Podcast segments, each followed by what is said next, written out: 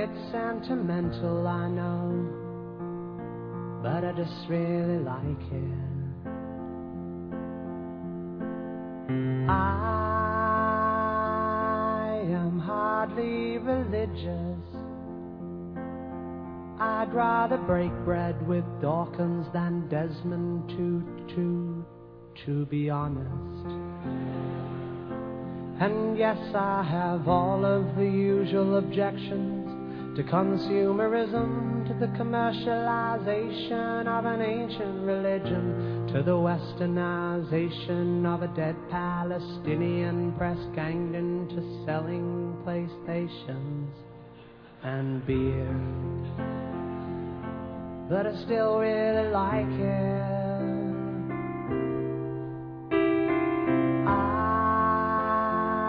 I'm looking forward to Christmas. Gracias por escuchar Ateorizar, tu podcast ateo en español. Ateorizar es un podcast donde se hablan temas de ateísmo, escepticismo y agnosticismo cada dos semanas. Puedes visitarnos en nuestro blog ateorizar.com o seguirnos en Twitter en Ateorizar. También puedes enviarnos emails a la dirección ateorizar.gmail.com. Bueno gente, eh, gracias por bajar el podcast número 6 de Ateorizar.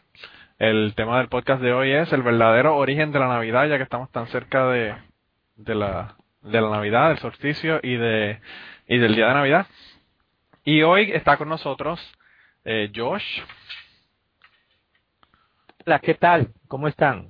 Bienvenidos nuevamente. Está medio dormido Josh, pero está ahí. Eh, tenemos, tenemos a nosotros también eh, con nosotros hoy a, a MacDiel. Hola, hola. Y tenemos a Escéptico de nuevo. Saludos. Escéptico le gustó tanto que dijo que, que venía a janguear con nosotros a cada rato, así que probablemente lo tengamos aquí más a menudo. Y este... No, di, di la verdad, fue que fui tan popular que me solicitaron que regresara. Ah, eso fue lo dijeron, dijeron el, el, el mejor bloguero ateo del mundo. Sí, creo que recibieron como, como 300 y pico de emails, me dijiste, algo así. No, y, y subió, o sea, subió la, la, la audiencia. Estamos teniendo como 400 hits adicionales en el, en el podcast no, ahora que tú estás en el podcast. Así que realmente, realmente tú nos caes malísimo, pero tuvimos que añadirte porque no nos quedó remedio. Sí, por, ah, anyway, pero hoy vamos a hablar de la Navidad y, y hay varias cosas que, que vamos a mencionar antes de comenzar con el tema, como siempre hacemos. Eh, lo primero es que queremos darle un saludo a César, que él nos envió un mensaje, una, un email, y él es de Puerto Rico, está viviendo en Los Ángeles, y nos, nos mandó una, un mensaje bien interesante eso, con recomendaciones y otras y otras cosas, pero además de eso nos mandó una como una pregunta, un comentario, una sugerencia de tema y queremos hablar un poquito sobre eso. Nos dice César en el en el email, yo no tengo hijos, pero mi hermano tiene. Y ya a los 12 años el condenado chamaquito se dio cuenta de las incoherencias entre la clase de religión y la clase de ciencia. Así que el tema que le sugiero es cómo manejar el tema de ateísmo ante un niño, sea hijo o de uno o no, eh, que te pone el tema constantemente. Y yo quería que, todos comentáramos la, lo que pensábamos sobre el asunto, quizás comenzando por, por Josh, ¿qué tú, qué tú piensas que se debe, cómo se debe manejar una cosa como esa? Yo, yo creo que lo mejor en este caso y en casi todos los casos es ser honesto con, con, con los niños, decirle eh, la, la verdad, cómo, cómo ve uno el mundo, por qué uno no cree en, en un dios o en dioses o en el diablo o en los espíritus o en fantasmas. Eh, yo creo que es la mejor política. Para mí ha funcionado muy bien. Yo eso es lo que yo hago con mis sobrinos y, y los niños de mis amigos y funciona muy bien. O sea, es una manera de yo no tener que ocultar lo, a quién soy realmente. Sí, yo, yo pienso como tú también, eh, Josh. Yo pienso que, que una, uno ser eh, sincero con los niños hace que, que uno se gane la, el respeto número uno y número dos la confianza. Y, y además, o sea, no se puede tapar el cielo con la mano. La religión y la ciencia no concuerdan. No hay forma de que una cosa caiga con la otra. Eh, yo sé que la gente aquí en Kentucky hicieron el, el Museo de la Creación y trataron de que las dos cosas eh, cayeran y encajaran, pero de verdad que es una aberración. Es una aberración total. Eh, ¿Y tú, Mike qué, qué piensas que se debe hacer en esta situación? yo por lo menos en, ahí con los nenes, pues, yo pienso que hay que dejarlo de decirle lo que uno cree, su punto de vista, pero tampoco obligarlo a creer lo mismo que uno. Simplemente explicarle, esto es una creencia, este, decirle tus razones por las que tú no crees también, como dice Josh ahí, y pero tampoco como que obligarlo, que no, no se lo sentir mal, ni nada, si el nene quiere creer en eso no, pues que sea su propia decisión. Pero explicarle las dos posibilidades o la o el que se crea que sea mejor para el niño. Claro. ¿Y escéptico? Mira, yo, yo no tengo hijos, pero sin embargo, pues es algo que, que me paso pensando para el momento que, que los tenga. Pero yo creo que los niños son naturalmente curiosos, o sea, desde que uno es pequeño uno siempre quiere aprender cómo funciona la naturaleza, y yo creo que esta es la oportunidad perfecta para uno introducirlos a la ciencia. Yo me acuerdo cuando yo era niño, me regalaron un microscopio, era como un, como un kit que traía laminillas y, y, cositas por uno poder mirar por microscopio y eso a mí fue como que el mejor regalo del mundo, un, aunque yo era medio nerd, lo tengo que admitir, pero, pero un microscopio yo poder ver y eso fue como que lo máximo y, y yo creo que esos, esos, son las, esos momentos son la oportunidad de uno empezar a introducir a los niños a la ciencia, a cuestionar, a la experimentación, a aprender y ellos, ellos generan por su propia cuenta y otra cosa que yo siempre creo, yo creo en la educación religiosa, pero yo creo en la educación religiosa de todas las religiones. Yo creo que los niños deben ser educados en, la, en el cristianismo, en el, el judaísmo, el budismo, confucio, ¿cómo se dice en español? Confusionismo, con, confucio, este... Confusionismo.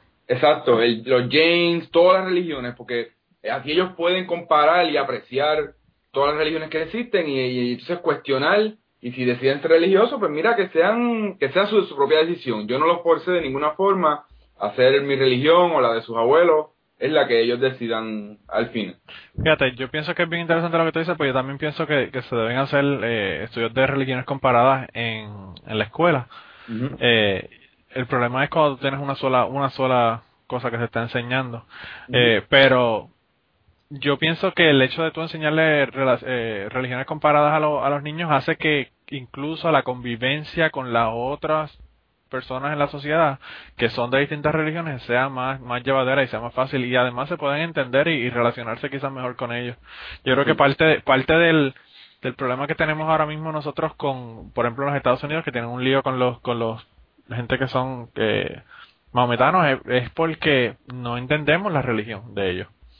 Y entonces por eso al, al, tú, cuando tú no entiendes algo, te sientes separado de esa cosa, lo rechazas y entonces empiezas en las divisiones, en la, en la cuestión social.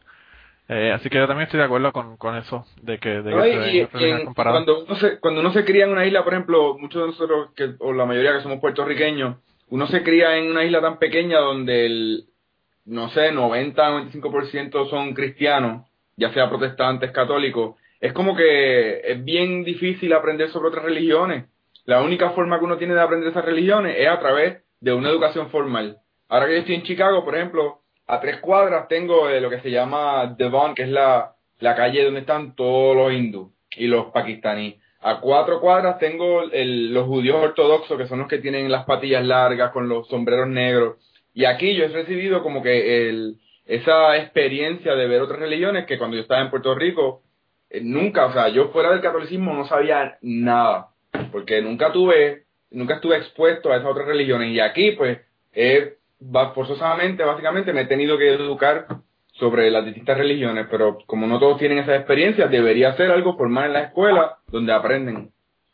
Yo pienso Sí, que, o- que- sí, a Magdiel. También, también se enseñan o se dicen, pero se dicen como de punto de vista despectivo, como decir, ah, esas religiones son malas, o te ponen las cosas malas de cada religión, para que tú no creas en ella y creas en la que te- ellos te están enseñando. No lo hacen de una manera justa en general con las otras. Sí, no, no es objetivo, debe ser algo como que más histórico, no, Ajá. no, una clase de historia, no de religión, yo pienso.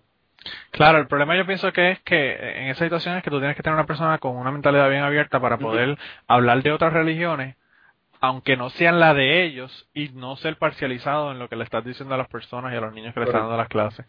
Eh, yo tuve una clase eh, de humanidades que incluso eh, escribí una, en mi blog, escribí una, un artículo sobre, sobre él.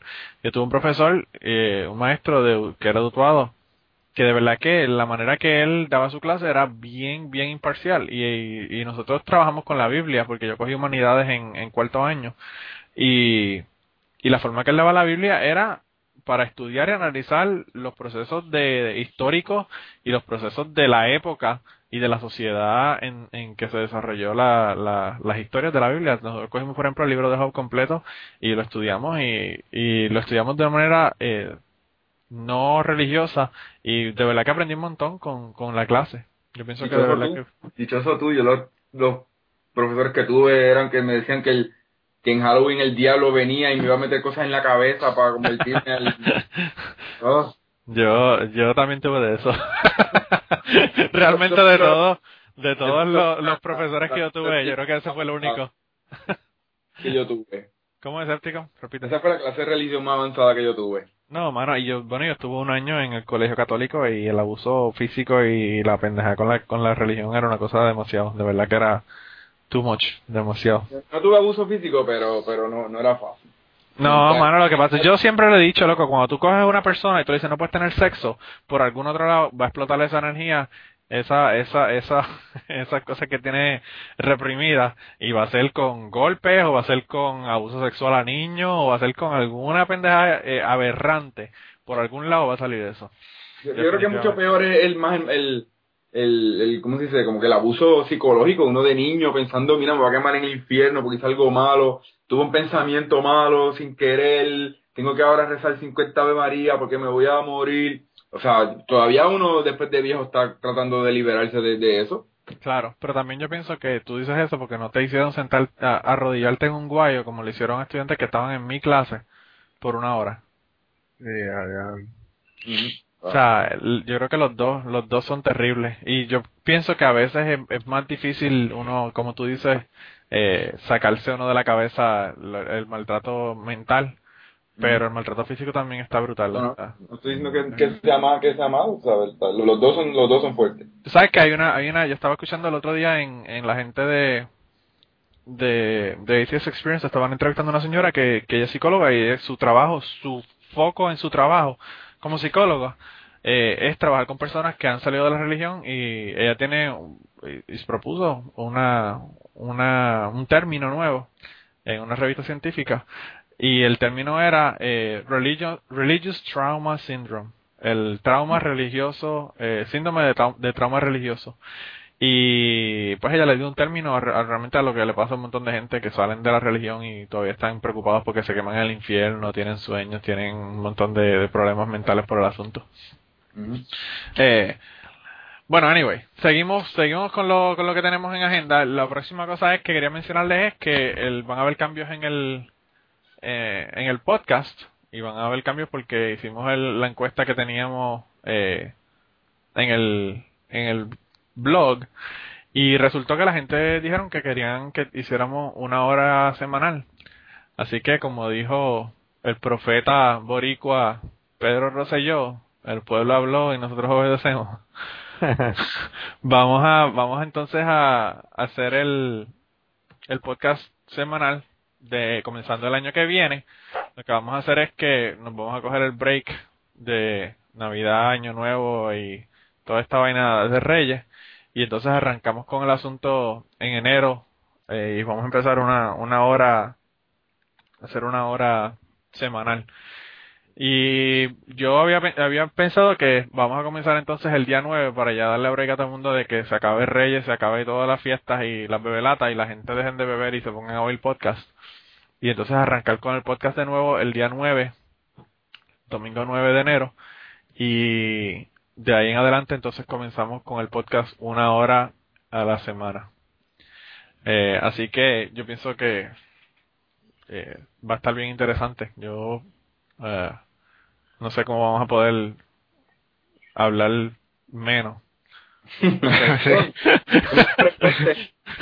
creo que el, el, el, challenge no va a ser poder reunirnos una vez a la semana para grabar el podcast, sino poder lograr que, que, que condensemos todo a una hora. Pero bueno. Yo creo que necesitamos un moderador mejor.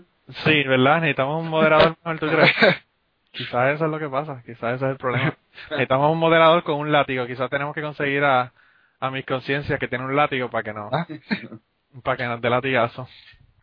Eh, la otra cosa que quería contarle era que el, en mi trabajo llegué de nuevo, yo tengo una semana libre mensual en mi trabajo y llegué de nuevo de mi semana libre el viernes pasado y cuando llegué aquí tenía un regalo de uno de mis compañeros de trabajo y como el, el, regalo tiene que ver con lo que nosotros hablamos aquí, quería mencionárselo. El libro se llama, me regaló un libro, el libro se llama I don't have enough faith to be an atheist. Yo no tengo la suficiente fe para ser ateo. Y me pareció bien interesante. El tipo está tratando de, convertir, de convertirme. Y entonces yo lo que hice fue que me metí a Amazon esa noche y le compré The God Delusion y le compré The, The Greatest Show on Earth, porque el tipo dice que la evolución no se ha probado. Ah. Para ver qué el hombre me dice.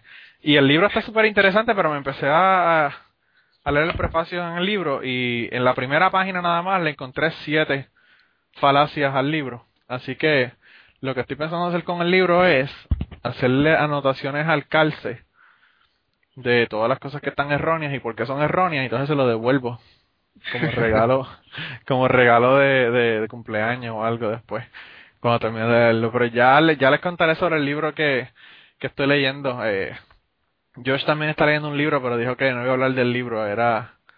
Sí, vamos, a hablarle, vamos a hablarle más adelante, le vamos a dar a Josh para que haga un book report de un Después libro. de, la- después, de, después de las vacaciones, le, le- se lo prometo. Después de las vacaciones, Josh va a traer un book report, así que no se pueden perder el book report de Josh. Eh, las otras cosas que quiero mencionar es que te- acu- acuérdense que tenemos el nuevo dominio de ateorizar.com, que es mucho más fácil de recordar que el, el que teníamos anterior con el blogspot en el medio. Y ah, en el blog eh, añadimos una sección en los tabs arriba que se llama recursos adicionales, que es básicamente un montón de libros eh, y un montón de, de blogs y recursos en el internet sobre temas de ateísmo. Algunos son en español, algunos son en, inglés. Eh, pero para que vayan el blog y chequen la parte de recursos adicionales y si quieren leer los libros que aparecen ahí o los blogs, seguir los blogs que, que están ahí, pues para que los tengan. Y además de eso, si, si tienen eh, alguna recomendación de libros que hayan leído o de blogs que ustedes estén siguiendo, nos pueden mandar la recomendación a teorizar.gmail.com. Así que eh, esperamos sus recomendaciones para añadir la lista. Yo pienso que eh, es bueno escuchar lo que la comunidad te está leyendo y las recomendaciones que los demás tienen. Eh, vamos a pasar ahora a la sección que comenzamos la semana pasada del morón de, las, de la quincena, que comenzando el año que viene va a convertirse en el morón de la semana. Eh, y tenemos tres personas eh, que estamos que estamos recomendando. El primero que yo quería recomendar era Kirk Cameron. Kirk Cameron era el protagonista de la serie de televisión Growing Pains en los Estados Unidos. Y lo que el hombre está haciendo, aparte de ser un idiota, eh, es que está siendo una de las personas más, más conocidas en los Estados Unidos por estar predicando en televisión. Eh, en programas que no tienen nada que ver con religión, en programas de Fox, en programas de noticias, lo, entre, lo llaman para entrevistas y para... Me imagino que solamente porque la persona es famosa, no porque la persona Ajá. tenga conocimiento. Y el tipo lo que hizo fue que fue a predicar a una a un grupo de, de mujeres eh, que eran eh, que habían sido víctimas eh, algo así como lo que hay en Puerto Rico de la casa protegida Julia de Burgos eh, pues hay, hay un grupo de, de, esas mujeres que que estaban en, en una casa de protección que se llama Kirk- ah, King's King's Home eh, en Alabama. Y el hombre fue allá y le predicó la cuestión. Y yo vi un artículo bien interesante sobre el asunto que la persona lo que estaba diciendo es que que parece que es bien triste el hecho de que una persona vaya a predicarle a personas que ya han sido sufridos ha sufrido un montón de pues de daños psicológicos y de y de abuso eh, físico y además de eso están eh, eh, como quien dice secuestradas en ese lugar y tienen que escucharle la, la basofia cristiana de esta persona. Entonces, tratando de liberarlos de una cosa como lo que es el maltrato, pues entonces los están añadiendo y metiéndolo en, en otro tipo de, de prisión psicológica. Cambiando Eh, una cosa por la otra. religión. Sí, Sí. Sí, sí, realmente. Y, y, yo pienso que la, la, la persona que tú recomendaste, eh, Josh, o que vas a recomendar, eh, también te- eh, está relacionado con el asunto, así que si quieres menciona, menciona a la persona que, que tú querías este mencionar, porque realmente es bien parecido el, el caso de la situación.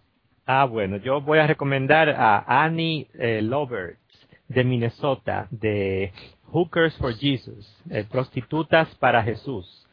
Ella fue alguien que fue una, una adolescente rebelde. A los 16 años más o menos entró a la prostitución y duró eh, 16 años como prostituta. Al ver que su vida corría peligro, decidió salir de la profesión más vieja del mundo y fundó eh, Hookers for Jesus, eh, Prostitutas para Jesús. Entonces, eh, lo interesante de esto eh, no es eh, que sacar, que, que, que esté tratando de ayudar a muchas eh, víctimas de la prostitución, sino que eh, el hecho de tener que utilizar la religión, como que la religión es lo que causa la culpa de- del asunto. Entonces, a mí me pareció una moronería, si se puede decir así.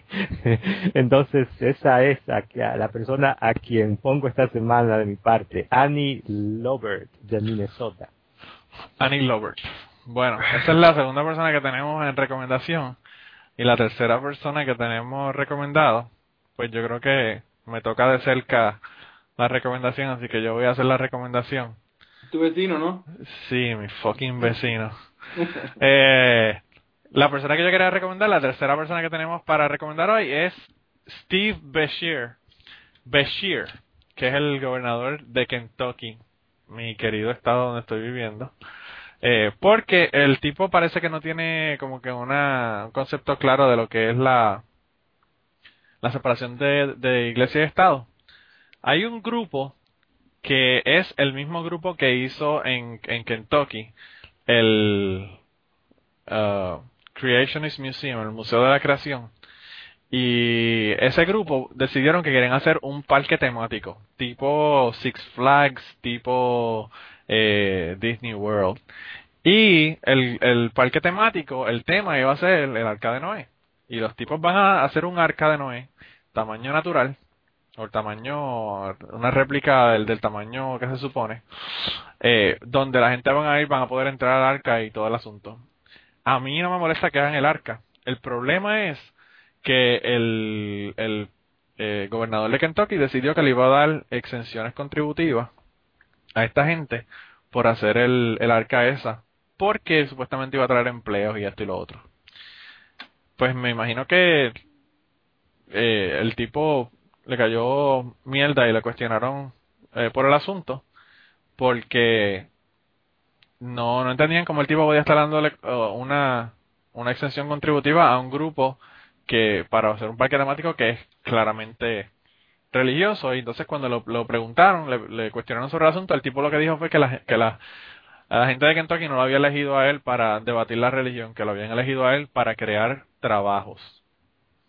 Eh, así que él lo está haciendo como supuestamente para, para fomentar la economía y crear trabajo. Yo no sé cuántos trabajos él, él empieza, él piensa tener, ¿verdad? Porque el ALCA, si vamos a hacerlo, la réplica de verdad, necesitamos un viejo de 70 años para hacer el ALCA y es solamente un trabajo.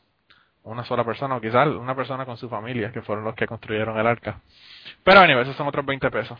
Eh, el caso es que le parece, aparentemente, yo quería, yo quería recomendarlo por esto y, y me enteré ayer, precisamente, que el hombre hizo lo que tenía que hacer, pero yo creo que hizo lo que tenía que hacer por la presión de la gente que se molestó con el hecho, por el hecho de que le estuviera dándole exenciones contributivas a un grupo religioso para hacer un parque claramente religioso. Y el hombre dijo que le iba a exigir o que tenía que exigirle al grupo de que están haciendo el, parque de que ellos no tuvieran eh, discriminación a, a las personas que ellos le, le dieran empleo. Aparentemente no solamente el grupo quería exenciones contributivas, sino que también quería que las personas firmaran un documento de estableciendo su fe para poder, como requisito para emplearlos a ellos a trabajar en el grupo de, de personas en la construcción y después cuando ya esté establecido.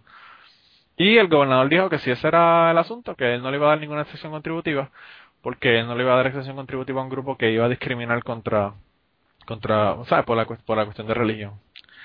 Así que lo que hicieron la gente del, del parque temático fue que decidieron que iban a poner la cosa en hold y que iban a ver si, si decidían coger las extensiones contributivas o si iban a, discriminar y se iban a reunir a, ver qué, qué, iban a decidir. Así que quizás no tenga las extensiones contributivas, pero es porque ellos quieren poder tener la opción de discriminar eh, contra personas que no sean cristianos para trabajar en, en, el, la construcción y en la operación del parque temático. Pero independientemente de eso, eh, Steve Beshear es un morón por ponerse a, a, sugerir dar extensiones contributivas por motus propios a un grupo religioso para hacer un parque temático religioso. Así que tenemos estas tres personas eh, recomendados para Morón de la semana y me gustaría saber de ustedes uh, por quién votan para ver a quién elegimos eh, esta, esta quincena como Morón de la quincena.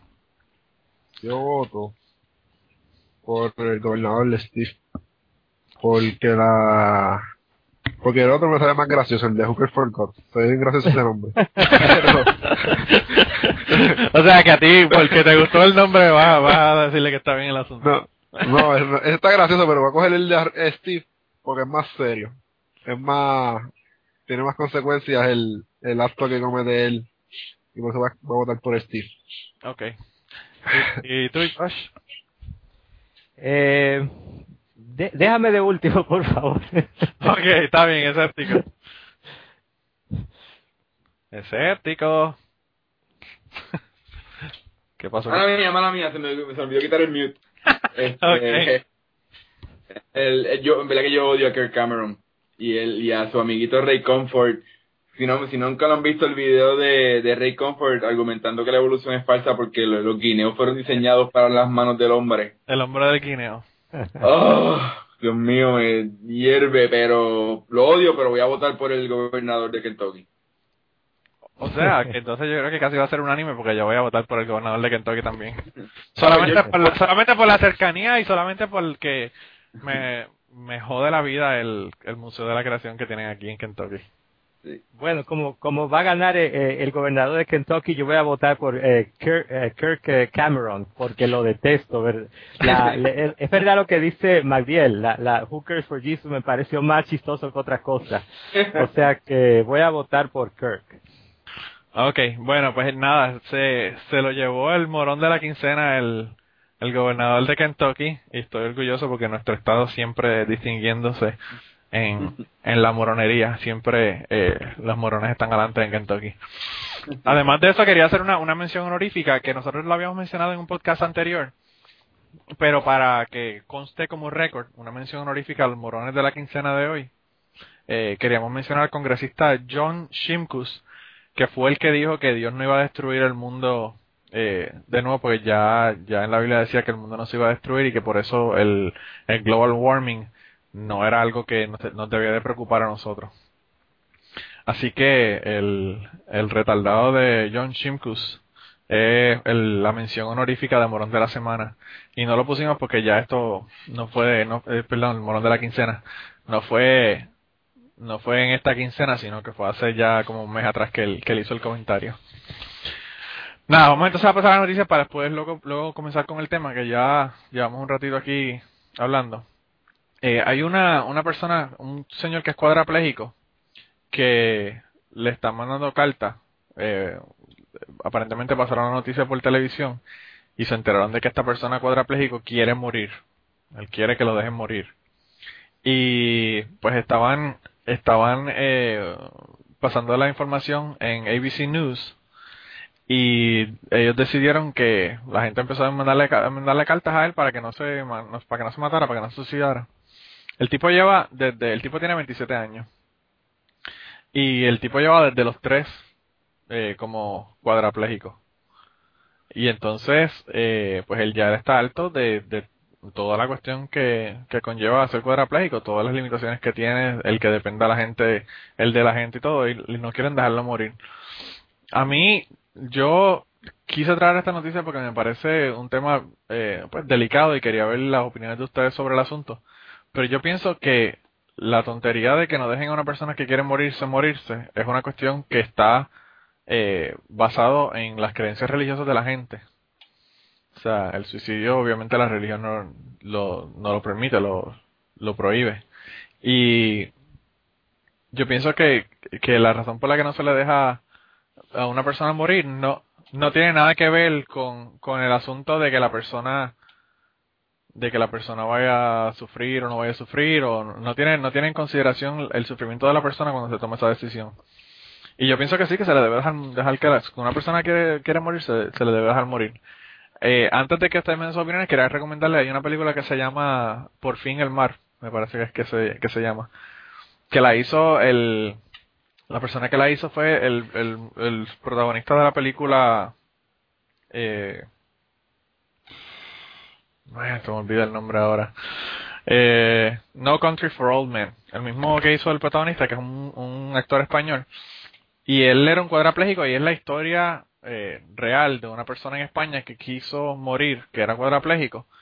Y, y como la persona se suicidó, terminó suicidándose. Lo que, lo que él hizo fue que consiguió una persona que lo, lo pusiera en su silla de ruedas y le puso un, un vaso con veneno eh, y un sorbeto y él se tomó el mismo, el veneno, y se grabó en video haciéndolo para que la persona, para que no se pudiera culpar a nadie de la, de la muerte de él, sino que se dieran cuenta de que había sido un suicidio.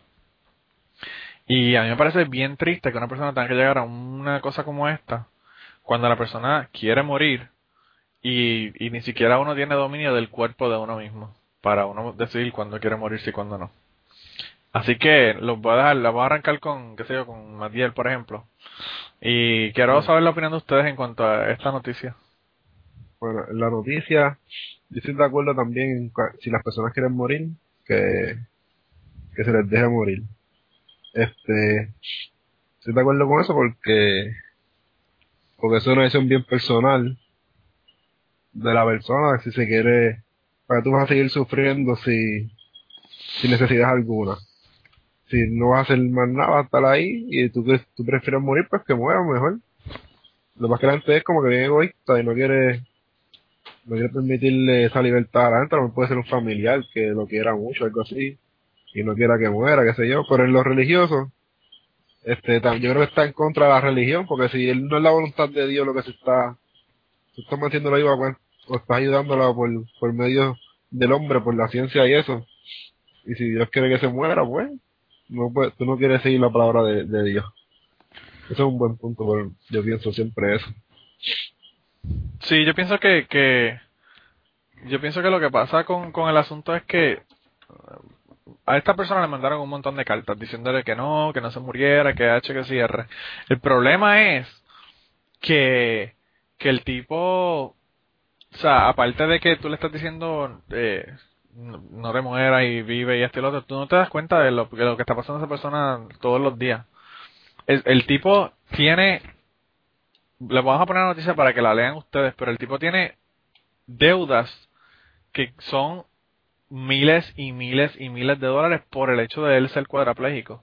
Entonces la gente no, la gente te dice, le mandan una, una carta y le dicen, ah, no te mueras, bendito, no, porque pobrecito que sí que cierre, pero no le mandan 50 pesos en, en, la carta para decirle, mira, no te mueras y toma dinero para que puedas pagar las deudas médicas que tienes, tú y tu familia, por, por el tu estar eh, cuadraplégico ahí. Y yo pienso que, que es bien egoísta, de verdad, como tú dices, eh, Sí, Eh, sí. Sí, mira, es pura, eh, la, la razón es puramente religiosa, porque en la religión, es eh, más la cristiana, que es la que uno conoce más, dice, dicen que la vida es sagrada desde el, desde el momento de la concepción hasta el momento de la muerte natural. Y fíjate que el suicidio solamente es mal visto, o, no solamente el suicidio, también cuando eh, eh, alguien interviene en la, en la muerte de alguien que lo pide que viene siendo indirectamente un suicidio porque lo pidió la persona que está sufriendo, ¿verdad? Eso es un problema solamente cuando se trata de seres humanos, porque tenemos la eutanasia de, animales y eso nunca es un problema. Eso no, nadie protesta, nadie dice nada. ¿Por qué? Porque la religión siempre está detrás de, del suicidio, impidiéndolo, diciendo que el alma de los seres humanos va al infierno si se comete el suicidio. Eh, e inclusive hay una película eh, muy, muy, que me gusta muchísimo, que trata del tema. Eh, eh, ¿cómo se? What Dreams May Come, eh, con este señor... Eh, Eh, Robin Williams. Robin Williams, Sí. sí, eh, que trata el tema y se ve que cuando la mujer, de, de- la esposa de él se suicida, va al infierno solamente por el único hecho de haber cometido suicidio. Claro. Sí, eso Ah. más o menos. Yo pienso que, que, que es como tú dices, la, el- la, la cuestión es bien, bien irónica, pero si tú te pones a ver, Josh, la religión siempre provee para tú poder hacer lo que te dé la gana. Si el problema es que la persona se suicida y va al infierno, mano, pues relax, lo que tienes es que coger que la esposa o alguien, qué sé yo, cualquiera, si no quiere ser un familiar porque le tiene cariño a un policía, eh, que vaya, le pegue un tiro, vaya, se confiese, se arrepienta y ya se, se, se resolvió el problema. Nadie va, nadie va al infierno. Pero la gente como que no quieren, no quieren eh, esta- ver las opciones que le, que le está permitiendo a la religión. Sí. Eh, ahora, el, el escéptico, que ahora vas a dar la opinión, nos mandaste una información bien interesante sobre la, la eutanasia. La voy a poner en el, en el podcast, eh, en, el, en, el, en el blog para que la gente vea dónde es legal, dónde es ilegal y, y dónde era, era legal y ahora es ilegal. Eh, de un mapa que tiene Wikipedia sobre el asunto, que está bien interesante. Ahora, escéptico, ¿qué tú piensas? No, e- este tema a mí me encanta. Yo en mi blog he escrito al respecto. Eh, eh,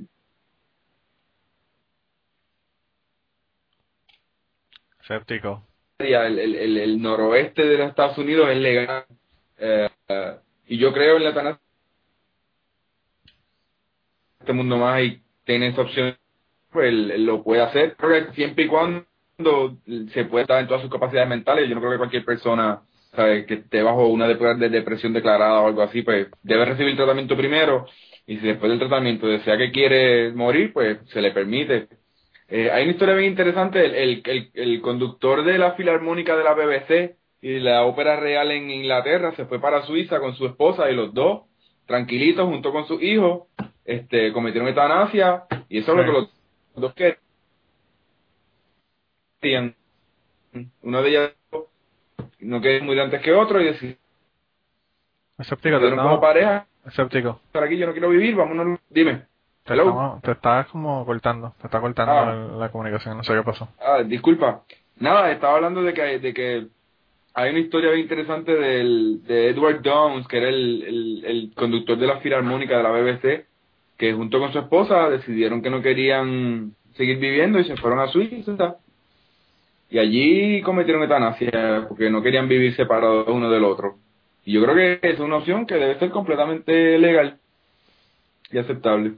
No, yo pienso que, que, yo pienso que siempre y cuando la persona, como tú dices, está en sus capacidades y, y lo decida libremente, yo pienso que no hay ninguna razón por la que la persona no, no se le debería permitir eh, cometer eutanasia, suicidarse si, si le da la gana. Igual también con que desentubar a una persona, igual con todo ese otro tipo de cosas de una persona que esté en coma, que no vaya, o que sea un vegetal y que no pueda, no pueda hacer nada y tomar decisiones.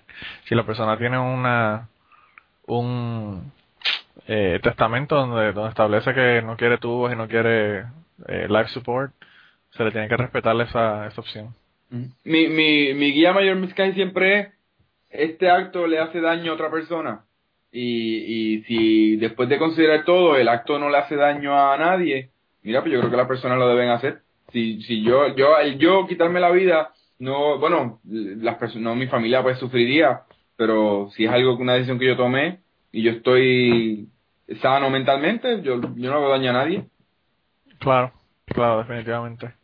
Eh, ya que estás hablando, entonces tómate, háblate sobre la noticia que nos envió, eh, Leo Jacket nos envió una noticia por Twitter que está bien interesante sobre el String Theory y tú quieres hablar de ella, así que si quieres arranca y coméntala. Bueno, el- yo no soy un físico, eh, pero voy a tratar de tocar el, del- de explicar el tema lo mejor posible.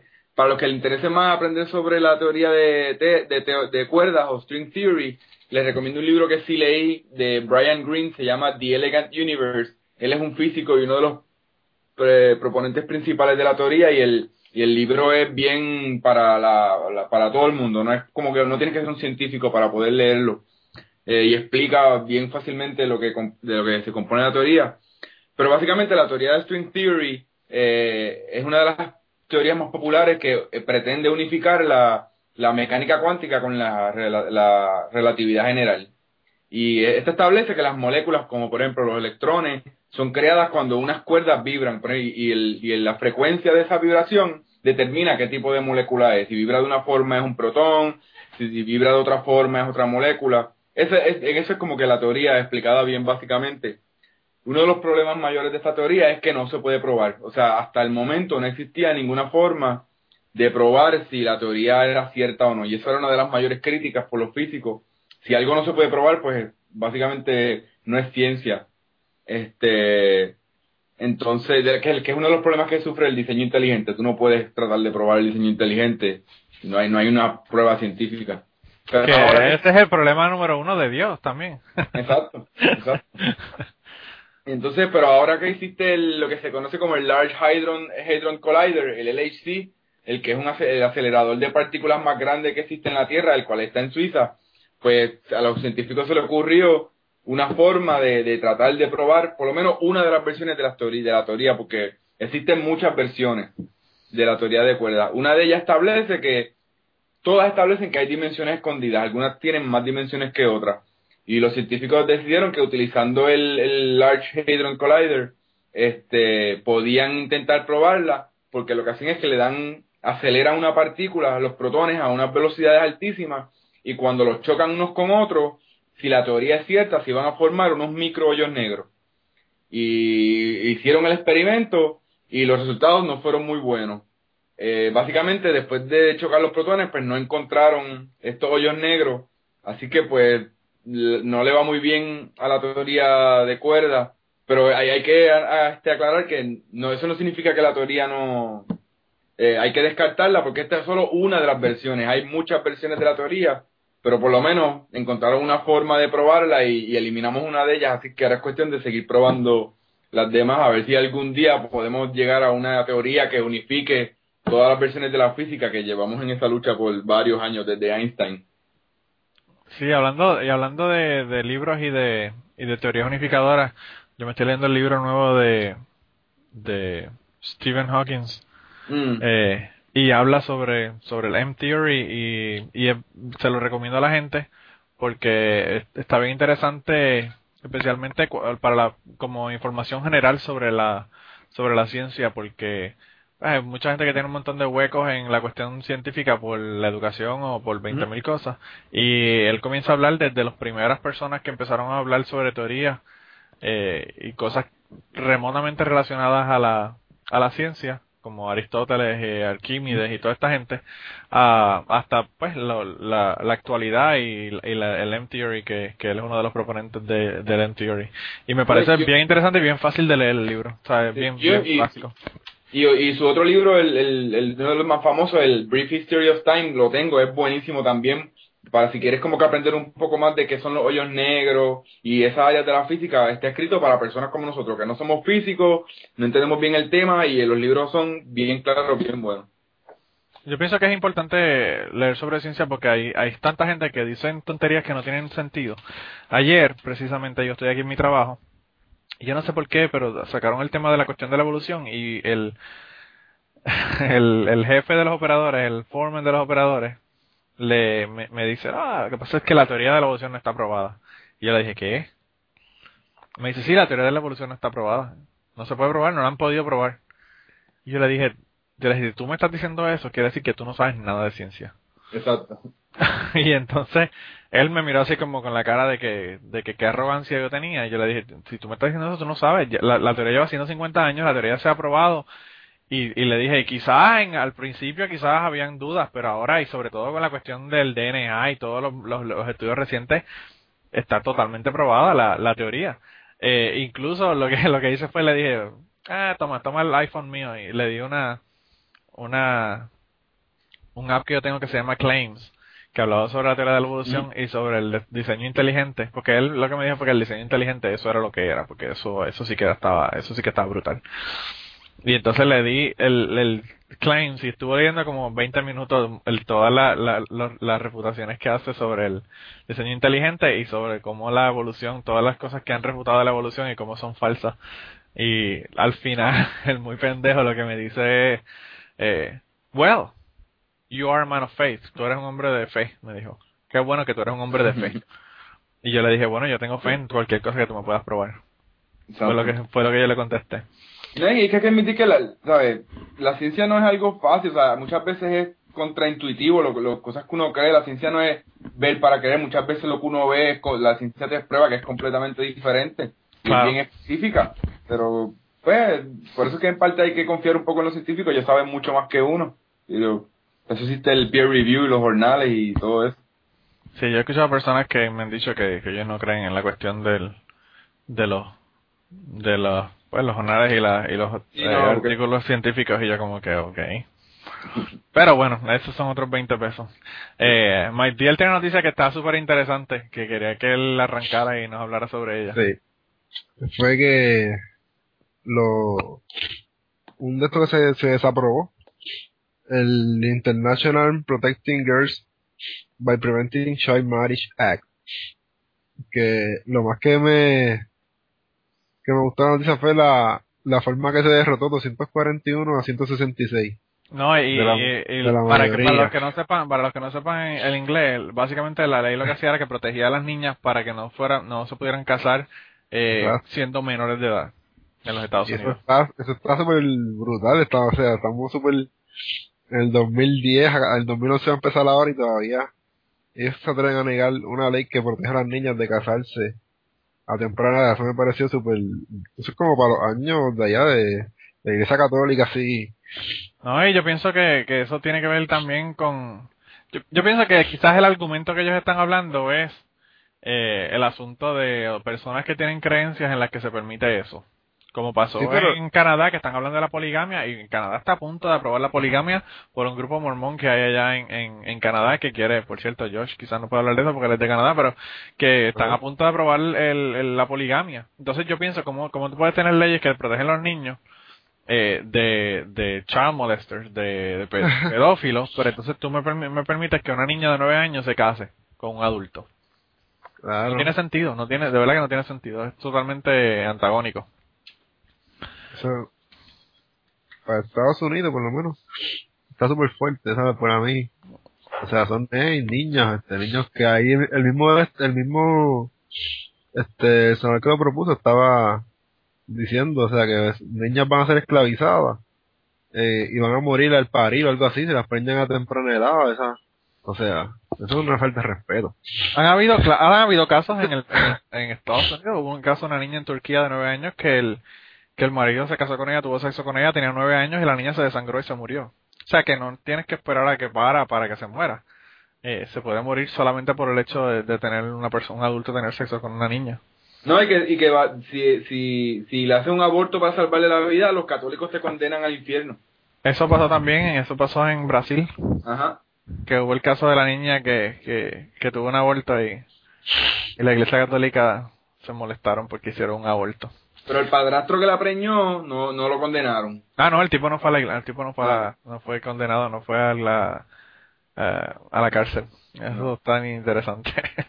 La verdad que la, la moral de la gente cuando hace las leyes, de verdad que yo no, yo no la entiendo. Aquí el, la, quizás esto no tiene nada que ver con, con ateísmo, pero la persona es que el, el, el Tribunal Supremo permitió que la ley de, debido a la ley de libertad de expresión, una persona que tenga eh, videos que sean de peleas de perros, por ejemplo, de abuso de animales, eh, no sea procesado legalmente, porque la persona tiene la libertad de expresión de tener ese, ese tipo de videos.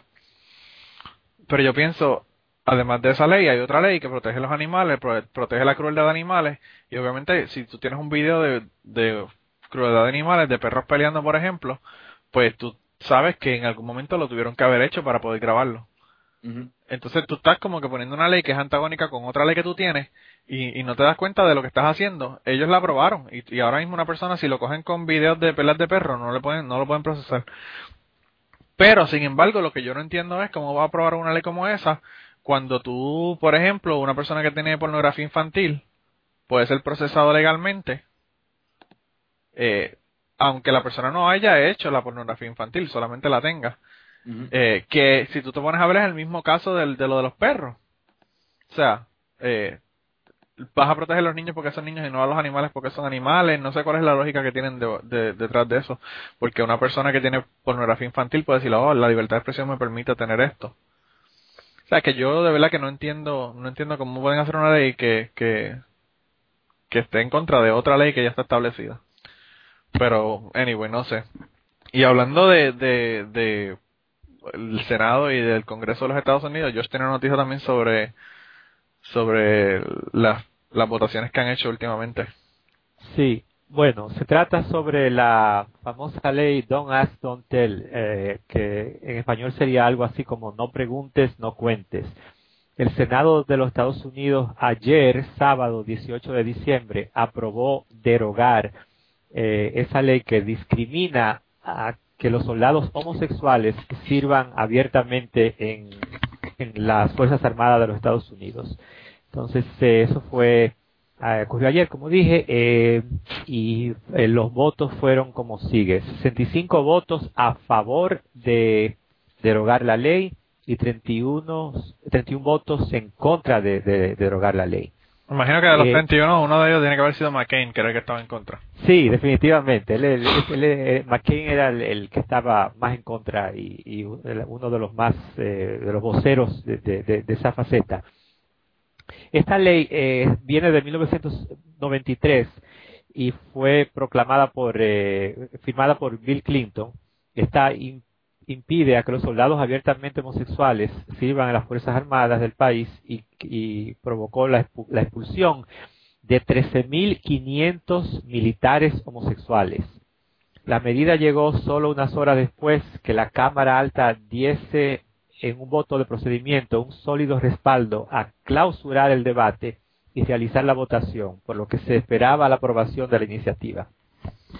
Eh, la versión sometida a votación este sábado es idéntica a la aprobada el miércoles pasado por la Cámara de Representantes, por lo que el próximo paso ahora es que el presidente Barack Obama promulgue la ley, o sea, que la firme, y ya eh, pues eh, Obama dijo, que sí, que le iba a firmar y está aparentemente ansioso de firmarla porque no deja de ser un triunfo para su para la Casa Blanca.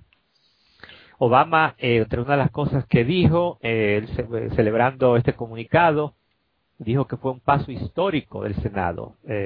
Obama había prometido desde su campaña presidencial del 2008 que lucharía para revocar esta ley conocida como Don't Ask Don't Tell, eh, en español sería como no preguntes, no, no, cuentes, que fue aprobada durante la presidencia de Bill Clinton.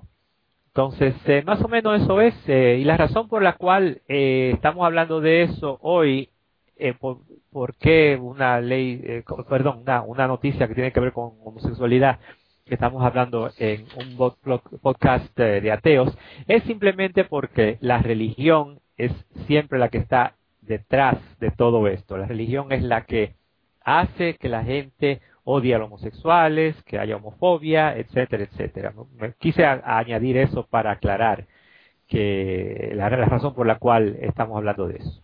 Bueno, y esa fue la razón también por la que hicimos el podcast eh, sobre homosexualidad también. Exactamente, sí.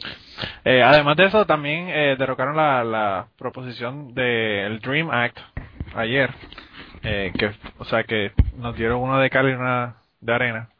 Eh, el Dream Act es una, una proposición que se había, una ley que se había propuesto para ver si se podía eh, agilizar el proceso de legalización de inmigrantes ilegales, que no tiene nada que ver con la cuestión de esoterismo, pero sí tiene que ver um, de, de la cuestión del ateísmo, pero sí tiene que ver con la cuestión de ser latino, que somos todos los que estamos escuchando el podcast.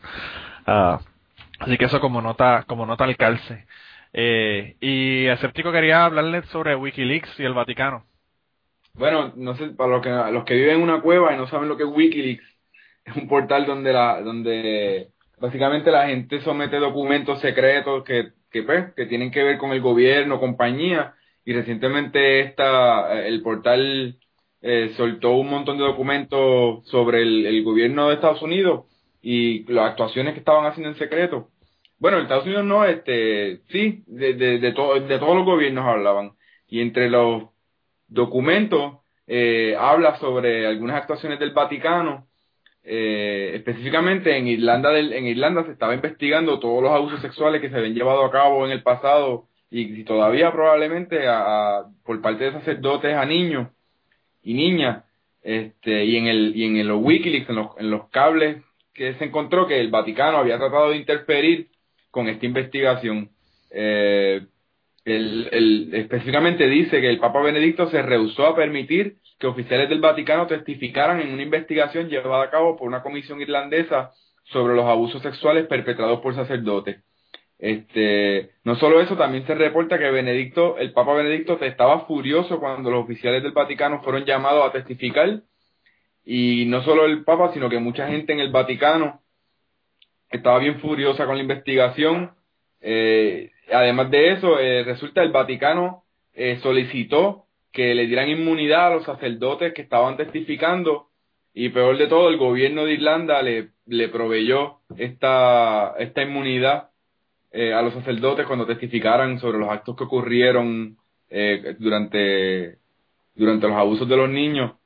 Y es que es sorprendente, la Iglesia Católica sigue diciendo que no, que ellos están actuando a favor de los niños, que están haciendo todo lo posible por borrar el pasado, pero sin embargo aparece esta información y se da cuenta que, que en verdad lo que a la Iglesia le preocupa es mantener la secretividad, este, está más preocupado por su, eh, por el Estado soberano eh, que por el bienestar de los niños, eh, considera que los sacerdotes no deben ser penalizados, ellos quieren bregar con esta situación eh, ellos mismos, o sea que los sacerdotes nunca van a recibir este ningún tipo de penalidad legal eh, por los gobiernos, es, en verdad es triste, ya esa gente yo no sé ni, ni cómo todavía tienen credibilidad.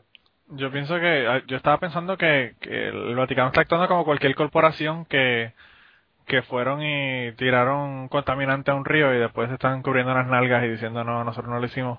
Y lo que están protegiendo es la, la imagen de la corporación y el Vaticano se está comportando como una corporación. No, definitivamente. es como que frente a las cámaras, no, nosotros tenemos, estamos pensando en los niños y, queremos pedir perdón, pero tras bastidores eh, dentro de la organización se ve que en, en verdad no, no, no, no, están, no están arrepentidos nada, lo que se preocupan es por el, por el pensar y mantener la reputación de la organización.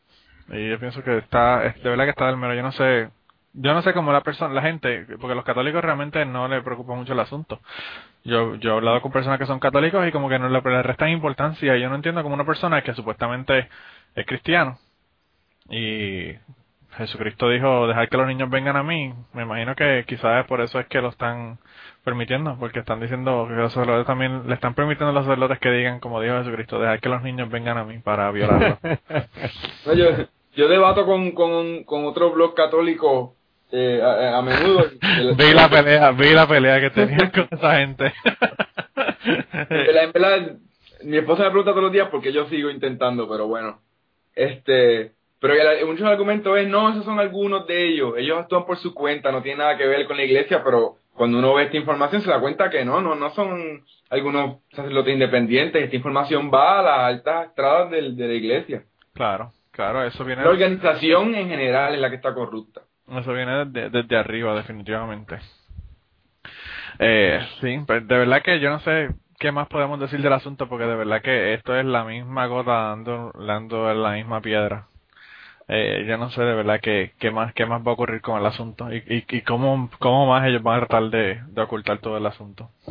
Eh, hay una, una cosa que quiero mencionarle y la última noticia, la cosa que quiero mencionarle es que hay un, documental nuevo que aparentemente están haciendo la gente de Dallas Team y el blog diosesimaginario.com y el documental se va a llamar 50 pruebas de que Dios no existe. Le vamos a poner el link para que vean el, los avances, el avance del, del documental, pero estoy eh, bien interesado en saber eh, qué, qué es lo que van a decir eh, me gustaría saber qué, qué tienen que decir y cuáles son las 50 pruebas. De verdad que yo creo que estamos esperando a ver qué, qué vamos a ver en el, en el documental porque estamos, está bien interesante. Y la última, la última noticia para entonces entrar con el tema es de Mitch Kale, Kale es K-A-H-L-E, eh, que fue declarado no culpable en, en Hawái. Esta persona eh, trabajaba en el en el Circuit Court, en la Corte de Distrito en, en Hawái. Eh, y el hombre eh, estaba se, se dio cuenta de que estaban haciendo oraciones antes de comenzar lo- los trabajos y obviamente eso por la por el primer el first amendment el primer amendment de esa es la traducción amendment Primera enmienda. la primera enmienda de la de la Constitución gracias de la Constitución de los Estados Unidos eh, establece la separación de, de, de la Iglesia y el Estado y entonces él mandó tres emails o tres notificaciones a la, a la, a la persona que estaba dirigiendo los trabajos diciéndole que estaba en contra. Cuando vio que no le hicieron caso, le mandó un email y le dijo, mira, voy a objetarme al asunto en la próxima vez que lo hagan. Y pues no contestó con eso, no hicieron ningún ningún cambio y el, eh, la próxima reunión que hicieron trajeron un, pact- un pastor de la iglesia bautista, de una iglesia bautista local, a hablar sobre hacer una or- oración, una invocación. Y él se paró y dijo su nombre y dijo que él estaba opuesto a eso por la primera, porque iba en contra de la primera enmienda de la Constitución de los Estados Unidos. Y ahí fue como que eh, a la gente como que no le gustó el asunto. el tipo terminó la oración. Al final de la oración, la esposa vuelve y dice lo mismo que él dijo, donde ella menciona su nombre y dice que estaba en contra también. Y tenían una- un muchacho que era que estaba sacando video. El video lo vamos a poner en el blog para que lo vean porque está bastante interesante como arranca, cogieron el tipo, lo arrastraron básicamente, lo sacaron de allí, el, el, la persona que lo sacó de del del, del hemiciclo del Senado era un, un tipo que se llama Bienvenido Villaflor, por cierto. Eh, y el tipo había sido boxeador, exboxeador, y lo sacó de lo sacó del Senado arrastrado básicamente y luego entonces empezaron a atacar a la persona que estaba en la cámara. Y la persona que estaba en la cámara aparentemente se vio peor que que Mitch. Y pues el 17 de noviembre el tipo salió absuelto de todos los cargos y la jueza dio un speech hablando sobre la separación de, la iglesia y el estado bien interesante. Y yo pienso que, que es una victoria a pesar de que ya Mitch Kell no está trabajando eh, ahí en el Senado y comenzaron a hacer oraciones de nuevo en Hawái, pero ahora el hombre va a hacer una, una contrademanda eh, al Estado y el camarógrafo también va a hacer una demanda contra el Estado, pero es bien interesante para que vean la vean el video que, que le vamos a poner en el blog porque de verdad que el tipo le dieron hasta dentro del pelo, le dieron una catimba como dice Escéptico. Bueno, ¿alguien más? ¿Algún comentario? Una paliza, una paliza para los que no, no son puertorriqueños. Sí, porque George no sabía lo que era una catimba. Sí. Así que para los que no sean puertorriqueños, pues una catimba es una paliza bien chévere. Eh, pues nada, entonces vamos a empezar con el tema. Nos queda, no nos queda mucho tiempo, como nos pasó la última vez, porque nos gusta hablar, pero anyway, vamos a hablar de, vamos a hablar de la cuestión religiosa eh, en la Navidad y sobre la Navidad. Hay unas cuantas cosas que, que quería mencionarles sobre la Navidad y, y sobre la guerra que hay en la Navidad en los Estados Unidos. La gente están peleando que si ahí los, los cristianos están boicoteando a la gente que están poniendo Happy Holidays en vez de Merry Christmas. en vez de Merry Christmas eh, y, y tienen una guerra montada o sea, el, el Freedom from Religion Foundation está peleando con toda la gente que tiene nacimientos en todas las cortes en todos los, los lugares públicos eh, y de verdad que, que, es un lío. Pero eh, hay una información que es bien interesante, le voy a poner unos links para que vayan y los lean en, en el blog, pero además de eso hay un libro que se llama The Trouble with Christmas, el problema con la Navidad, de Tom Flynn, que voy a, ta- a estar tomando unos- unas cuantas eh, cosas de ese libro para hablar sobre el tema. Eh, lo primero es que aquí están poniendo una, o se está haciendo una un paralelismo entre lo que es Navidad y el nacimiento de Jesucristo. Y realmente la Navidad no es en su origen no es una fiesta cristiana. Eh, eh, en, en el libro ese The Troubled Christmas Tom Flynn ah, eh, plantea que la Navidad lo único lo único eh, cristiano original cristiano de la Navidad es la misa que se hace eh, a, la, a la medianoche del día 24 eh, los católicos. Esta es la misa de gallo. ¿alguien sabe? ¿Cómo? No Es- estoy seguro. no estoy seguro si es la misa de gallo, pero sé que es una misa que se hace a la- el, el día 24 a la medianoche eh, en Navidad. Y eso es lo único, de todas las cosas que hay en Navidad, estamos hablando de, De, de Oh, comida árbol. hasta árboles de Navidad, todo eso son celebraciones paganas o celebraciones que vienen de otro lado que no tienen nada que ver con el cristianismo. Eh, entonces, eh, en la Biblia, por ejemplo, eh, cuando se habla del nacimiento de Jesucristo, Juan y Marcos no dicen nada del nacimiento de Jesucristo. Eh, Juan y Marcos lo que hablan es de cuando ya Jesucristo era un adulto. Y Ah, los vale. dos que hablan eh, sobre el, el nacimiento eh, son Mateo y Lucas, y Mateo y Lucas se contradicen en lo que dicen. Como siempre, todo en la Biblia. Siempre. Una contradicción. Claro. Eh, Mateo, Mateo plantea de que, de que, por ejemplo, para, poner un ejemplo, Mateo plantea que los pastores eh, fueron a ver a Jesucristo y Lucas plantea que fueron los tres reyes magos. Eh, en ninguno de los dos dice que fueron los dos y en ninguno de los dos dice que, que fue uno o que fue el otro. O sea, el, el, la imagen que se tiene del nacimiento con los pastores y con los con los tres reyes magos es una una conjunción de lo que dice Mateo y lo que dice Lucas porque ninguno de los dos eh, se plantea que están los dos incluidos ahí. Y como nota al calce los tres reyes magos no eran tres ni eran reyes ni eran magos. Eh, eh, originalmente eran cuatro eh, no eran reyes eh, y tampoco eran magos, se le decía magos porque podían ver supuestamente las estrellas y guiarse a través de las estrellas, pero sabemos que eso ya no tiene nada de magia, porque eso lo hacía hasta Cristóbal Colón. Eh, entonces, eh, la otra cosa que plantea el libro sobre de Tom Flint es que si vamos a ver el nacimiento de Jesucristo, si fue verdad que existió, porque tampoco hay eh, pruebas suficientes para, para creer en que Jesucristo existió, pues dice que es bien poco probable que haya nacido en, en la en la época de. Navidad, porque aparte de que se pone frío en Palestina, además de eso, eh, pues los, la, el tiempo en que los pastores están con sus ovejas es solamente cuando las ovejas están pariendo y la época en, las ovejas, en que las ovejas están pariendo es cuando cuando estamos en, en la primavera. Así que es más probable que, que Jesucristo haya nacido en, en la Pascua que en la Navidad. Pero la razón por la que se le, se le atribuye el nacimiento de Jesucristo el 25 de diciembre es por el, por el solsticio de invierno. Si alguno tiene que decir algo, en algún momento me interrumpen.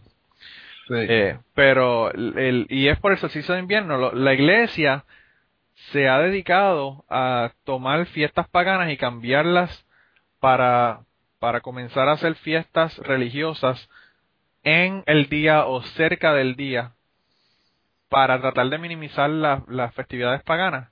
Y lo hicieron con Easter, que es el equinoccio de primavera, en el hemisferio norte, en el hemisferio sur es el equinoccio de, de otoño. Y lo hicieron con el solsticio de verano, en el solsticio de verano que se celebraba eh, en, la- en las fiestas paganas, pusieron la, la fiesta de San Juan, el día de San Juan, eh, y en la fiesta entonces del, del 22 de, de diciembre o 21 de diciembre, depende de- del año que sea, a veces cae el 21, a veces cae el 22, se celebra el solsticio de, de invierno y por eso fue que pusieron la celebración el día 25 para poder eh, minimizar la importancia de esa fiesta. Hay otro montón de fiestas que también se celebran para esa fecha. Hay una fiesta que celebraban los, eh, la fiesta que celebraban a Mitra, eh, que es antes de Jesucristo. Y, y por cierto, Mitra tiene muchas similitudes con, con la historia de, de Jesucristo. Eh, eso se lo dejamos de asignación, no vamos a hablar de ese asunto, pero... Y también los romanos celebraban la Saturnalia, que era para la misma época. Entonces lo que ellos, lo que ellos tratan de hacer es tratar de poner esta celebración cercano a esa época para que se para que se pudiera como que minimizar el- la importancia de, de esa fiesta pagana y comenzar a hacer celebraciones religiosas como tal. Eh, pero si vamos más allá, eh, la celebración de un nacimiento es un concepto pagano. Eh, generalmente los religiosos, especialmente los religiosos de principio de, los primeros dos siglos después del nacimiento de Jesucristo, eh, celebraban en la muerte porque en aquella época la mayor parte de la gente se convertía al cristianismo, no nacían y eran cristianos supuestamente desde el principio. Entonces, eh, lo que se les celebraba a esas personas en la en las fiestas religiosas era la muerte, porque murió como cristiano, pero no nació como cristiano. Entonces, Sí, el, estaba viendo. el- sí, entonces El- el, concepto de nacimiento es algo que es, que, que es pagano también. Eh, lo hacía los Herodes y eso, lo, lo, lo- los reyes bien malos fueron los que celebran su, su, cumple, su nacimiento. Sí, la gente que no... Eh, imagínate Herodes. ¿Sabes qué? Nadie más. Herodes. Y cuando estaba buscando la información, encontré val- encontré muchas páginas que son este de los mismos religiosos en contra de la Navidad. Que los mismos, hay par- varias páginas de los mismos religiosos, reli- este, cristianos y católicos y eso, este, bien, bien fuertes, que son de ellos mismos criticando la Navidad, diciendo, mira, no celebres esto, que te vas para el infierno porque esto no es de Dios. La misma gente de ellos se, tiran. Pues a eso, a eso lleva también, hay un montón de gente que, que, en- que han prohibido la Navidad, en lugares en que se han prohibido la Navidad. En el 1645 los puritanos eh, subieron al poder, eso fue en Europa, y, y eso fue antes de llegar, o la época de, o sea, ya, ya estaban, eh, los, eh, los puritanos son básicamente la, la gente por la que los eh, personas que vinieron a los Estados Unidos decidieron venir a Estados Unidos porque la opresión era tanta que tuvieron decidieron venirse para acá. Pero anyway, el caso fue que ellos subieron al poder y, y, y legalizaron la celebración de la Navidad. Y en los Estados Unidos, en Boston, se prohibió la, celebración de Navidad del, del 1649, de 1659 al 1681. O sea que, que siempre ha habido como que la gente está hablando ahora mismo de la guerra de la Navidad, pero la guerra de la Navidad siempre, siempre ha existido. Pero Eh, también eh, los testigos de Jehová, también, eh, eh, ellos no, no celebran la, la, la Navidad, están en contra, dicen que es una fiesta pagana. Sí, y es una fiesta Es que lo es, lo es, ajá. Pero ya eso es- está, ya los religiosos tienen que preocuparse ahí. por eso. Porque No, ya eh. lo mismo, la, la misma economía la hace, la hace la propaganda, porque ya todos son negocios que viven de, de esas fiestas, que se nutren de hacer este ciertos tipos de productos para esas temporadas, tacho, eso es una economía ahí que, ya está establecido ahí en, que también afecta a eso. No, y yo estaba, yo estaba escuchando una otro podcast y estaban hablando sobre Santa Claus y estaban debatiendo entre si decirle o no eh, a los niños hacerlos creer en Santa Claus cuando eran niños. Yo no tengo problemas con hacerle creer a mi niño de Santa Claus porque en un momento dado tú le vas a decir al niño Santa Claus no existe. Que es la diferencia entre Santa Claus y Dios. Santa Claus, tú le haces creer al niño que Dios existe y, del- y se lo sigues diciendo todo el resto de su vida. Le sigues metiendo la embuste todo el resto de su vida. Pero pues con Santa Claus yo no tengo problema porque es, es de lo más cute, tú sabes. Y en un momento Además dado tú le vas a decir la verdad. ¿Cómo es escéptico? Santa Claus no te manda al infierno. Y Santa Claus no te manda al infierno, ni te dice, ni te dice que apedreas homosexuales, ni te dice que si la mujer no llega virgen al matrimonio tienes que matarla, ni nada de esas cosas. Pero, pero ellos estaban debatiendo sobre el asunto y, y una- un comentario que hizo uno de los que estaba hablando era que, que él creía que el atentado más grande en contra de la religión eh, cristiana y su concepto de la Navidad era Santa Claus, porque es una de, los, de las cosas que más ha afectado a, a, la, a la cristiandad. O sea, todo el mundo lo que habla No, de. Navidad es de Santa Claus, no hablan, no hablan de, de Jesucristo. Al punto de que tú, yo fui a, aquí hay un parque donde tienen, eh, donde tienen eh, luces de Navidad, de decoración. Ajá. Y ahí tienen una parte donde tienen todos los auspiciadores que pues que dan dinero obviamente para que se pongan las luces en el parque y de ellos habían un montón de iglesias que estaban que estaban con mensajes y, y todos los un montón de las iglesias tenían mensajes que decían que Dios es la Navidad o Cristo es la Navidad y y yo pienso que para tú tener que insistir Cristo es la Navidad lo que significa es que ya la gente no están asociando la Navidad con el nacimiento de Jesucristo entonces es como que, como yo pienso que quizás, yo no lo había pensado, pero quizás yo pienso que sí, que, que el, el concepto de Santa Claus es el, el más el más erróneo y el más, o sea, no el más erróneo, sino el más que, que puede hacer que la, que la cuestión religiosa pues se, se afecte.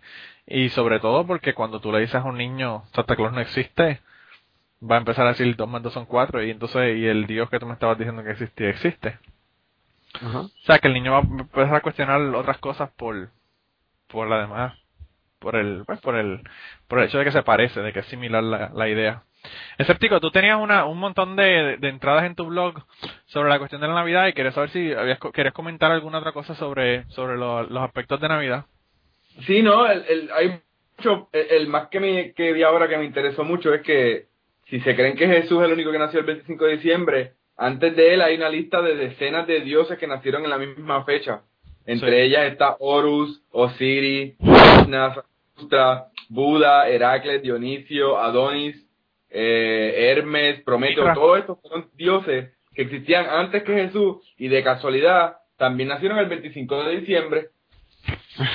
Y, y para eso mismo, ¿para qué lo hicieron? Para, para eliminar la celebración de esos dioses y decir, bueno, ahora voy a poner el mío. Eso lo hacían los romanos a cada rato, o sea, eso no es un Ah. concepto nuevo. Los romanos llegaban a un sitio y decían, eh, cogían los dioses de los griegos y decían, estos dioses, ah, sí, claro, sí, No, Hermes, y no, todo, no solo eso, que muchos de ellos también nacieron de una virgen, muchos de ellos este fueron bautizados en un río, eh, fíjate, y muchos de ellos eran visitados por reyes. O sea, que qué casualidad que... discípulos. Ajá. Pero entonces, la- cuando tú le preguntas a la iglesia que, pues, pues, cómo ellos explican eso, la explicación real, no, no es que esto me lo estoy inventando, la explicación de ellos es que el diablo viajó al pas en el pasado, le puso esas historias a la, a la humanidad en la mente para que dudaran de la existencia de Jesús.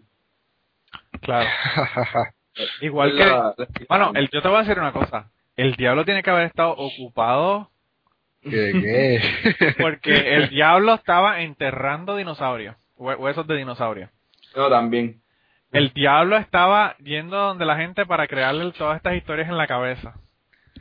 El diablo fue el que hizo un montón de cosas en la Biblia y en el Antiguo Testamento. O sea, el diablo, el diablo no, no descansa. Sin embargo, como escribí en el blog, en toda la historia de la Biblia solo mató a 10 personas. Mientras que sí. Dios ha matado a más de 2 millones. No vuelvas a decir eso que por, por, estar, diciendo, por estar diciendo eso, porque le metiste en problema con el, con el blog ese cristiano. Sí, yo ese- Tienen que ir al blog de Escéptico, libertadreligion.blogspot.com para que vean la discusión de Escéptico con este grupo cristiano que de verdad que está está súper interesante. no se acabó todavía, estoy esperando. Estaba esperando que te manden un mensaje y te digan, vete para el carajo, y así se acaba la No, discusión. él, él dijo que iba a escribir algo que iba a refutar ese argumento mío, todavía no lo ha puesto, estoy esperando a ver. No, eh, pues ellos, eh, digo, eh, ellos, como ellos no tienen que tener lógica, no tienen el problema de, de tener que pensar en algo lógico.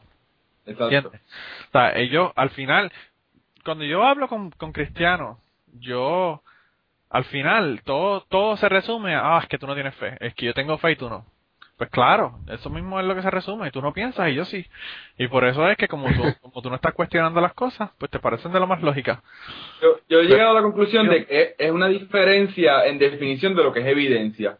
Para nosotros, la evidencia con- conlleva unas cosas, mientras que para ellos la evidencia es mucho más sencilla. El simplemente tú sentirlo para ellos es evidencia. Para nosotros es como que, guay, eh, sentirlo, por favor, y todos los, todas las otras personas que sienten que las hadas madrinas le proveen sus deseos. ¿Eso es evidencia de que existen las hadas madrinas? No. Claro. Pero pues, tenemos diferentes definiciones de lo que es evidencia. Yo pienso que, que sí, yo pienso que, que, que tú tienes razón en cuanto a eso. Yo pienso que no hay forma de tú discutir con una persona que no está pidiendo pruebas de, de lo que está hablando. O sea, eh, ¿cómo tú vas a convencer a una persona de algo si la persona, yo, yo he discutido con personas y las personas me han dicho, tú, no importa lo que tú me digas, no me vas a convencer. Y entonces, ¿para, ¿para qué yo voy a perder mi tiempo en discutir con gente como esa? Si me están diciendo desde el principio que le puedo probar el punto que es incorrecto y aún así no me van a creer el punto. No tiene sentido. Pero en parte, en parte no es culpa porque desde, chi- desde chiquito te enseñan no puedes cuestionar, desde chiquito te enseñan que tienes que creer, que tienes que tener fe, que hay que creer por fe, y tú sabes, llega el momento que pues que pierden la- esa capacidad porque nunca se les enseñó. El niño habla cuando la gallina mea. Entonces, Eso, ¿A ustedes nunca le dijeron eso? A mí me lo dijeron. Sí, sí, sí. los niños hablan. Los niños hablan cuando la gallina mea. Y total, la gallina mea cuando Pero caga. Pero bueno. Quieres leer la Biblia, es, si lees la Biblia es las mujeres hablan cuando las gallinas mean, pues las mujeres tienen que quedar calladitas. No, al revés, las mujeres no pueden hablar ni cuando las gallinas meen en la Biblia. Nunca. Los hombres hablan cuando la gallina mea cuando son niños, pero las mujeres nunca. Sí. No, es, de verdad que es increíble. Eh, yo creo que ya se nos está acabando el tiempo, así que antes de que se nos acabe ya el tiempo, yo no sé si se nos acabó o no ya, pero yo creo que ya, pues llevamos una, yo puse el, el timer tarde, pero anyway. Si, está, si estamos por más, más de una hora y media, pues eh, perdónenos, es la última vez que va a pasar porque de la próxima vez en adelante vamos a estar solamente una hora. Quizá terminemos una hora y cuarto o algo, pero bueno. Eh, eh, para los que tengan iPhones o Android phones, de teléfono Android, eh, les recomendamos, hay unos apps que son gratis, se llama, uno se llama Evolution, Evolution, y el otro se llama Atheist Quotes, y esos son citas eh, eh, sobre personas que han hecho citas ateas en, en su vida. Y hablando de citas ateas, para terminar con el podcast de hoy, eh, vamos a comenzar de ahora en adelante a poner una cita al final eh, atea para terminar el podcast y Escéptico tiene la cita la cita de esta semana, pero antes de eso quería que Magdiel y, y Josh, si quieren decir algo antes de terminar para despedirse o lo que fuera, pues que lo hicieran. Bueno, empie- eh, Arranca Josh. Yo- Y después Ah, bueno, pues eh, eh, sobre la Navidad, brevemente, pues ah, eh, que es una época que a mí me gusta mucho, aún siendo ateo. Eh, me encanta la comida, me encanta la música y me encanta el buen humor de los que de otra manera se la pasan juzgando a los demás el resto del año. Sí. Porque es una época que, anda- que la, la gente más odiosa tú la ves con una sonrisa y se excusan y te piden permiso. O sea, eh, esa parte a mí me gusta. O sea, ya sea la religión o sea lo que sea que cause ese bienestar en la gente, pues bienvenido. Yo, yo pienso también que la, que la religión, antes de ir a Magdiel, yo pienso, para darle mi opinión sobre el asunto, yo celebro la Navidad. Yo doy regalos el, el 25.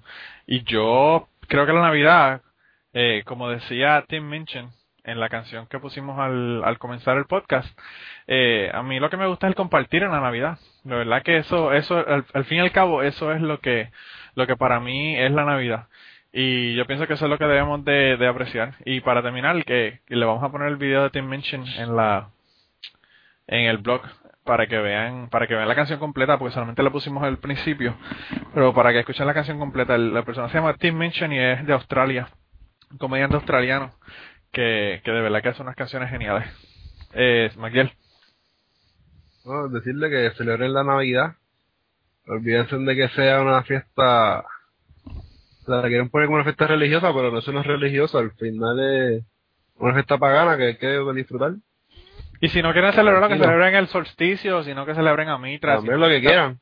que celebren Hanukkah, que celebren el Ramadán, lo que salga, después que vayan y jangueen con la familia y paricen y coman y beban, no hay problema. Yo pienso que eso es la, esa es la es importancia. la idea. Eh, entonces nada, oh, eh, conciencia, nos hiciste una falta brutal en el podcast, porque tú eras, porque tú eras la que ibas a tener la parte de odio a la Navidad. Así que, eh, como no estuviste, te chavaste. El podcast fue a, a favor de la Navidad. Y los dejamos con escéptico y la cita y la despedida, así que para que, para terminar el podcast aquí. Este, antes de eso, eh, no sé si hay fanáticos de Seinfeld, pero pueden celebrar el Festivus. Si, no, si son fanáticos de Seinfeld, pero si no, este, Está chévere. yo, yo, yo también para mí la Navidad se ha convertido ya en algo cultural, es, es, es como una celebración cultural, de estar en familia, de, de escuchar la música típica de mi país, de comer la comida y, y de, de pasarlo en familia. eh, ya dejó- de- perdió la connotación religiosa, pero sigue siendo un, un- todo un evento donde como que uno me, me uno a mis raíces. Yo creo que es Este, como la- y la cita. Yo creo que es como la Pascua. La- yo creo que es como la Pascua, que no tiene nada que ver con la crucifixión y tiene que ver con un conejo enterrando huevos por ahí por el patio para que los nenes lo busquen. Exacto. Exacto. ok, entonces la Mira, cita. aquí la cita. La cita la, la- busqué una cita que fuera a- a- a- apta para el tema de hoy y la cita dice nunca deja de sorprenderme cuán poco los protestantes que creen en la Biblia saben acerca de su propia tradición. Bajo el gobierno de la Revolución Puritana en Inglaterra, la celebración de la Navidad estaba prohibida por completo. Esto era por tres razones. La fiesta de diciembre era en realidad una forma encubierta de honorar al paganismo y un descendiente de los antiguos ritos de solsticio de invierno. Luego fue también una manifestación del papado y la superstición, y por último se trataba de una excusa para la chusma, emborracharse y desordenar. Solo esta última parte parece haber sobrevivido. Christopher Hitchens. bueno, gente, nos fuimos y nos vemos el año que viene eh, en programas de una hora. Y bye bye. Se cuidan. Feliz Navidad y feliz Año Nuevo. Feliz año nuevo. Feliz solsticio. Feliz solsticio. Bueno, y no beban demasiado que después están por ahí vomitando por la carretera. Bye bye. Bye.